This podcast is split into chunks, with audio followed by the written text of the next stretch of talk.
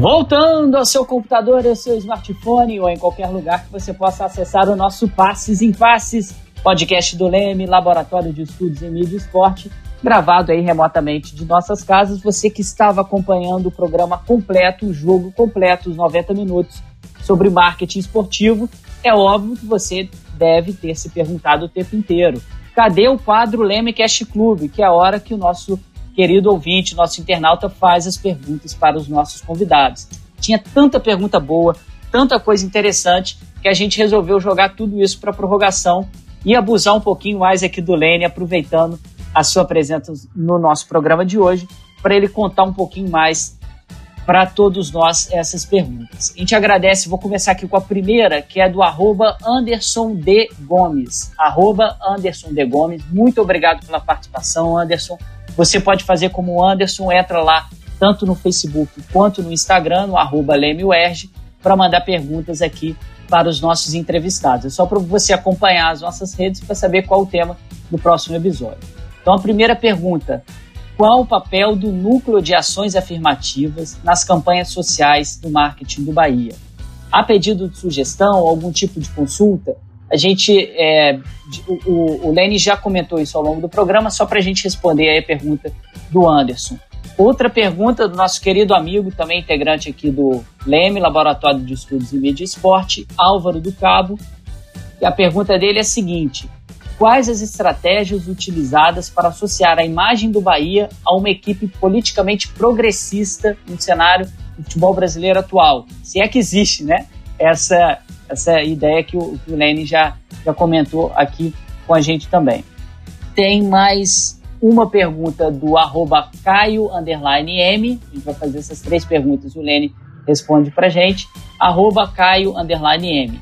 Tem algum outro clube de futebol ou de outro esporte que seja um case que o Bahia acompanha na área de marketing? Algum clube que vocês se espelham lá, Lene? É, que iniciativa eles promovem e que vocês consideram interessantes e que inspirou vocês também? Pode ir lá, Lene. Vamos lá. A primeira pergunta que é sobre o papel do núcleo, das ações afirmativas. O núcleo é de fundamental importância, até porque sem eles a gente não, não conseguiria construir as campanhas.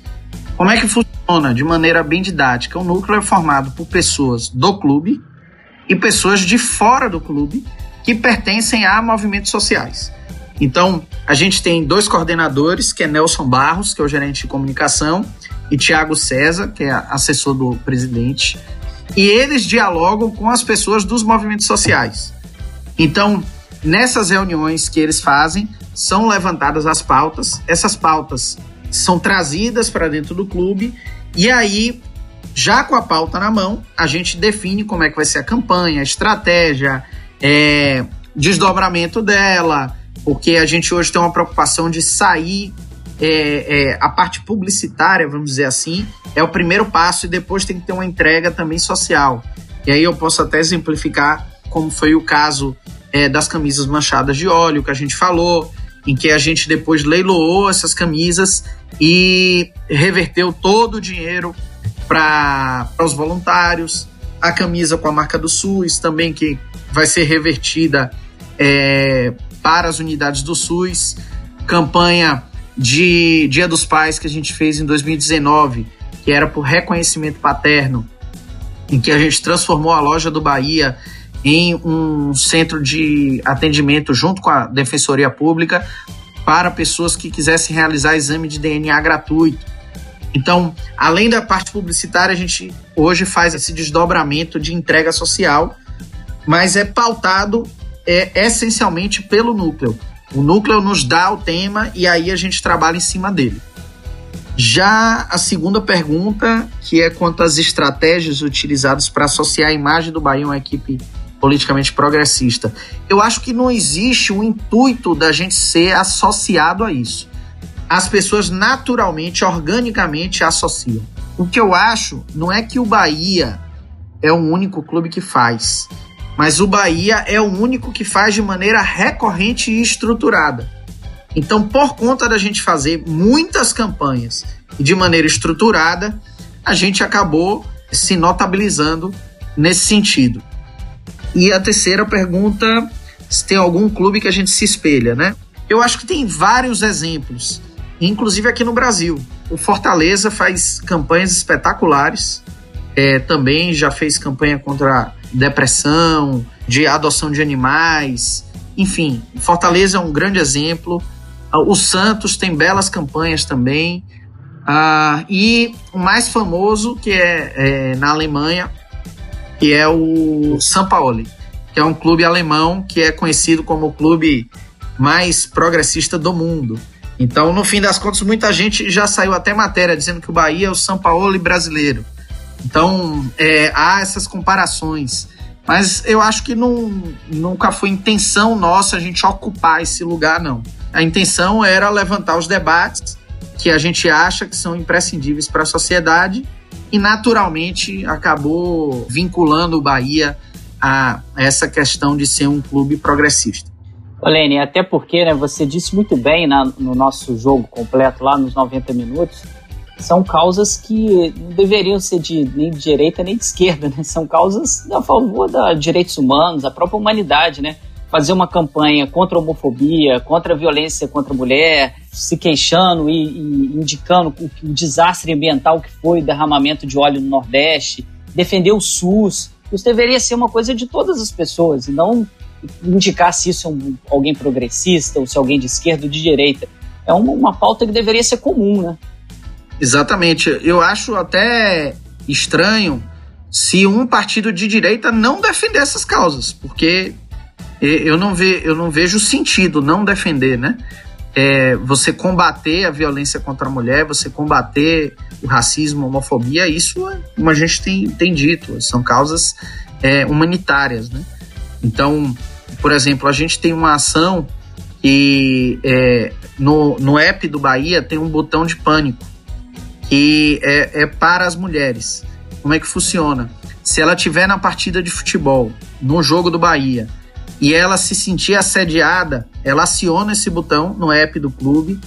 É, a gente recebe a mensagem via WhatsApp e aí já começa a conversar com ela para saber em que local do estádio ela tá.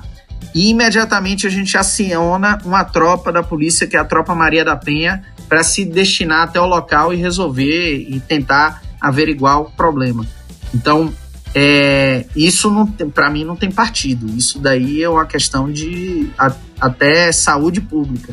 Então, assim, essa é uma preocupação que a gente tem e que a gente acha que a gente, como clube de futebol, é, precisa ter esse entendimento, essa responsabilidade de devolver à sociedade o que a sociedade nos dá. Perfeito, Lênia. A Carol tem uma pergunta agora que a gente tinha feito lá nos 90 minutos, mas como a, o juiz foi rigoroso, né, Carol? Não deu um descontinho, a gente voltou para a prorrogação aqui para o Lênin responder, não é isso? Sim, Felipe, vou fazer mais uma pergunta para o Lene, mas antes eu quero agradecer o arroba BTUana. Ela mandou uma pergunta para a gente assim: vocês têm contato com movimentos e coletivos que lutam por essas causas? E o Lene já, já acabou de responder. Lene, como é que fica em relação ao futebol feminino? Você acabou também de falar das mulheres e tal. Como é que está a infraestrutura do futebol feminino do clube? É, o Bahia começou o projeto em 2019, no iníciozinho de 2019. Era um projeto que era, na realidade, a gente praticamente arrendou um clube que já existia. A gente fez uma parceria, basicamente emprestando o escudo. E a gente viu que não ia funcionar. E aí, a partir desse momento, a gente preferiu assumir realmente o futebol feminino como uma das prioridades do clube o Bahia montou uma, uma equipe própria, jogadoras recebendo salário, comissão técnica. É, hoje elas treinam no mesmo CT do, do, do, masculino, nos mesmos campos, usufruem de academia, fisioterapia, exatamente como o futebol masculino. Então, isso a gente já conseguiu é, equiparar, vamos dizer assim, na parte de infraestrutura e, e, e oportunidade de trabalho. É, obviamente que a gente ainda tem dificuldade quanto a salário, né? Porque existe um desnível muito grande é, entre os salários da, do futebol masculino e feminino. Mas a gente também já colhe frutos com o futebol feminino. A gente já tem patrocinadores exclusivos para o futebol feminino, inclusive que nos ajudam a financiar coisas do masculino. É, a gente é, hoje tem um trabalho com elas de comunicação muito forte. As meninas participam de todos os lançamentos do Bahia, de todo qualquer tipo de produto elas estão inseridas. É, se você chegar hoje na loja do Bahia, por exemplo, a gente tem uma, uma imagem de, de, de mais de 3 metros de altura é, dos jogadores do masculino e do feminino juntos, é, do lançamento do uniforme. É, a gente tem é, nossa artilheira, que é Gadu, é, referência hoje, assim, de, de criança que, que quer entrar no jogo com ela quando possível. Enfim, a gente já dá um tratamento igualitário. E a próxima etapa nossa é a construção do alojamento feminino dentro do CT. Então a gente começa, teve essa interrupção por conta da pandemia e assim que possível que a gente retornar às atividades normais, a gente começa a construção de um alojamento dos exatamente o mesmo padrão do futebol masculino, também dentro do próprio CT. Eu estou enfatizando isso porque, em geral, na maioria dos clubes, o futebol feminino não pode treinar no mesmo CT que o masculino, por incrível que pareça. Elas são normalmente direcionadas a treinar em campos de outros lugares com estrutura bem ruim e, e lá no Bahia não acontece isso. Elas treinam né, exatamente no, nos mesmos locais. Maravilha, você que está aí acompanhando aqui com a gente a nossa prorrogação até agora. Gostou muito da aula que o Lene Franco deu para gente. Lene Franco, gerente de marketing e negócios do Esporte Clube Bahia. Ouviu muita coisa boa durante todos os 90 minutos e ainda mais agora nessa nossa prorrogação. A gente agradece demais a participação dele. Carol, querida, valeu pela participação. Valeu aí mais um programa que a gente divide junto. E agradecer demais o Lene, né? Obrigada, Felipe. Obrigada pela parceria, né? Na, eu hoje, né, que tô de gaiata na apresentação, né? E queria agradecer demais ao Lene pela aula que ele deu pra gente, né? E como você bem falou, Felipe, porque ele ensinou pra gente que o marketing é muito mais do que somente visar o lucro, né? O marketing, ele, na verdade, ele é para as pessoas, né, também, né? Então, o Bahia, ele é um exemplo disso. Lene, a gente vai acabar te chamando para dar palestras por aí, entendeu? É, as universidades, os cursos técnicos na área de administração e marketing precisam conhecer bastante o trabalho que vocês estão desenvolvendo. Muito obrigada. Eu agradeço mais uma vez o, o convite de vocês. É, quando é algo voltado para principalmente para educação, eu, eu sempre faço muita questão de participar. Acho que é importante conhecimento a gente divide, né? A gente não guarda para si. E sempre que eu tiver disponibilidade de agenda, eu estou à disposição para qualquer para qualquer uma. A, acontecia muito antes da pandemia de eu viajar para fazer é, pessoalmente, eu gosto muito, porque aí troca ideia mais fácil, mas agora, depois que a gente se acostumou né, com, com essa coisa de, de fazer por videoconferência, também facilitou muito. Então, estou sempre à disposição para que vocês precisarem. Valeu, Lene, muito obrigado. E a gente reforça aqui, né, nós da UERJ, do LEME, Laboratório de Estudos em Mídia e Esporte, em parceria com a Faculdade de Comunicação Social da UERJ e do Audiolab, reforçando o papel social das universidades públicas, gratuitas e de qualidade, quer levar reflexão, quer levar conhecimento. Vocês viram que hoje essa aula que o Lene deu de como transformar o esporte, que é algo que mexe com a emoção, com o imaginário de todo brasileiro, que mobiliza milhões de pessoas e colocar dentro disso ações afirmativas, ações de responsabilidade social, é, ações que geram não só rentabilidade financeira para um clube, mas também é, esse aumento do capital social do Bahia, que, como ele disse aqui nos nossos 90 minutos, vendeu um número de camisas que não está acostumado a vender fora é, do, do estado, fora é, do estado baiano. Então, tudo isso é importante e esse diálogo que a gente faz aqui, Lene, o nosso objetivo principal do programa é exatamente esse: levar essas reflexões, que existem modos de se atuar, modos diferentes de se fazer, e se fazer do, da maneira certa, que é o que vocês estão fazendo hoje lá.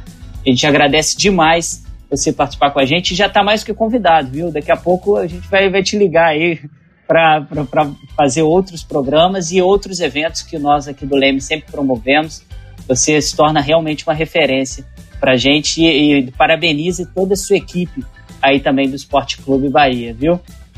A gente agradece demais você, ouvinte, que ficou acompanhando a gente no jogo, nos 90 minutos, mais esses minutinhos aí de prorrogação, mais uma vez com a direção do nosso querido amigo Fausto Amaro, que foi na coordenação, nos microfones e tudo mais, e o nosso amigo Léo Pereira, que vai fazer essa edição. Nosso programa é sempre quinzenal, a gente espera vocês no nosso 23 terceiro episódio, Passes em Passes, o esporte como você nunca ouviu.